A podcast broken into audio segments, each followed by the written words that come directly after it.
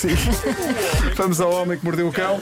Uma oferta FNAC e colchão EMA. E Agora também és tu, direto para agora o és tu, Facebook. Marco, vai. Título deste episódio: Apanhando o sol, coberto de queijo e agarrado a um pau. É lá. Olha, Olha, há coisas piores. Nem vou perguntar porquê. não começa pelo pau. Não, simplesmente juntei todas as histórias. não- Na verdade, nada, nada do que está descrito neste título acontece. Misturei foi tudo.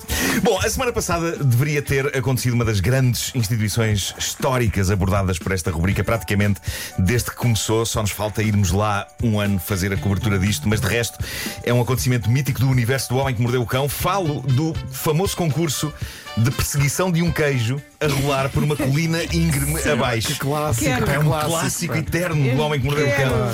E isto é um evento que acontece todos os anos em Coopersville. Eu acho que desde os anos 90 que nós falamos disto que mordeu o Sim, cão. Nós- sim, sim, sim. Todos os anos acompanhamos isto. E este Ah, ano houve também, apesar de tudo. não, não, eh, não aconteceu.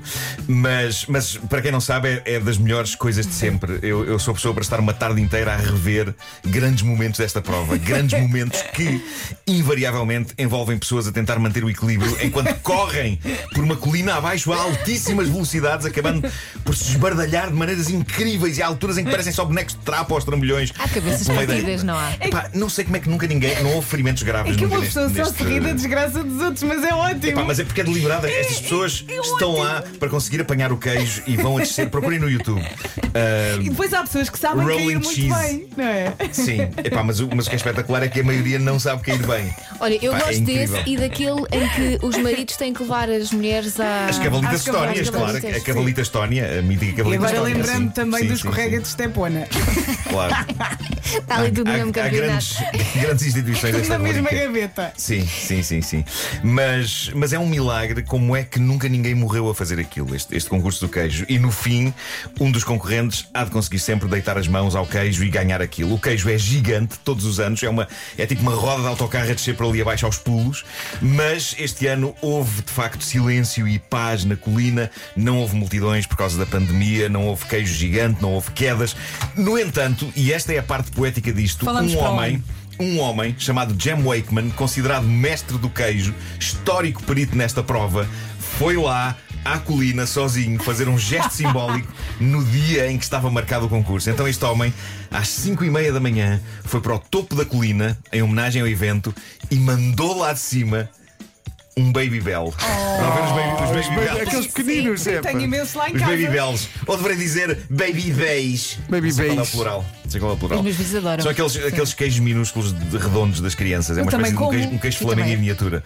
E Jem Wakeman, mestre do queijo, assinalou este lendário concurso, cancelado pela primeira vez desde o seu início, lançando um pequeno Baby Bell pela ribanceira abaixo às 5 e meia da manhã, ao primeiro raiar da aurora. Eu acho lindíssimo. Agora, se eu acordava às 5 da manhã para ir atirar um queijo minúsculo do alto de uma colina, não. Mas ainda bem que alguém o fez. Mas ele atirou e pronto? Ou Não, não, atirou e pronto, dele? não foi atrás. Simplesmente atirou. Sim, não tem piada. A- a- Aquele homem. Atirou, fundo, sacou uma selfie e foi dormir.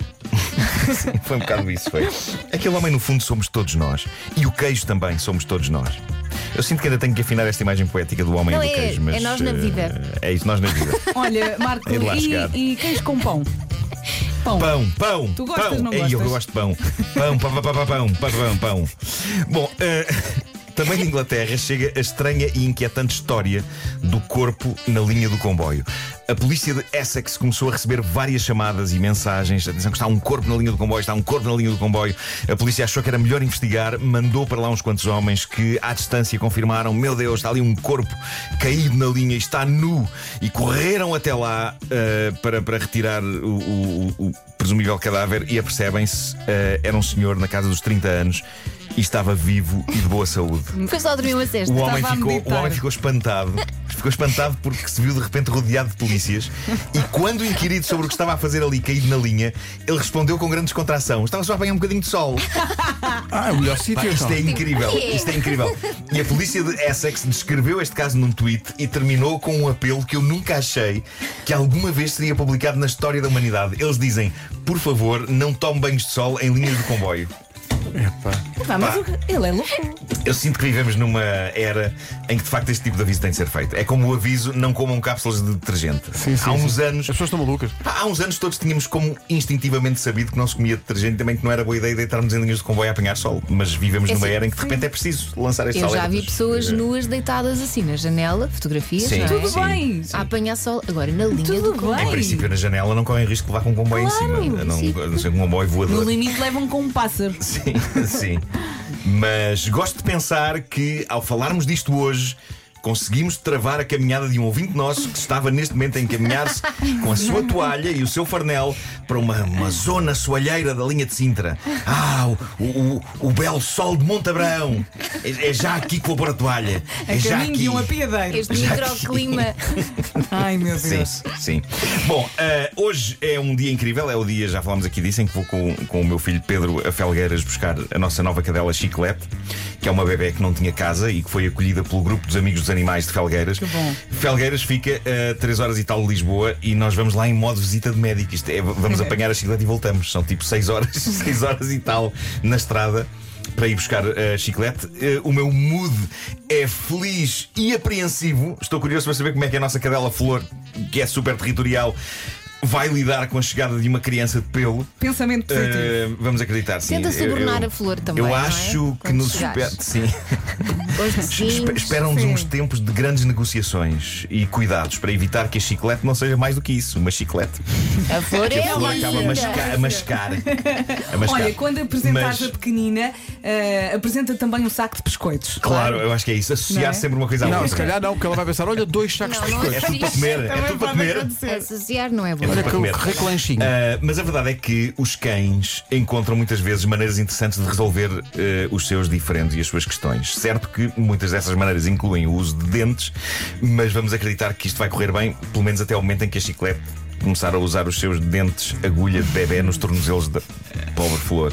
Eu hoje saí de casa e deixei a flor no quintal a olhar para mim com aquele ar pachorrento de enfim, mais um dia, não é? E eu a pensar, nem sabes o que espera, sua velha. Nem sabes o que espera. Mas, sobre maneiras que os cães arranjam de resolver os seus problemas, encontrei uma história real maravilhosa no Reddit. E nos comentários dessa história, várias pessoas confirmam que isto que se passou com o cão de um senhor americano passa-se com muitos outros cães e mostra o quão inteligentes e calculistas conseguem ser os nossos fiéis amigos. E esta história foi publicada num grupo de Reddit que dá pelo nome de Dogs. Como o nome indica, é um repositório de histórias sobre gatos. Não é cães. Era só ver se estavam atentos. Eh, Fiquei, eh, Diz o senhor, diz o senhor. Um dia estava num parque de cães, antes do Covid, e há lá uma bola que alguns cães do bairro, incluindo o meu, parecem adorar.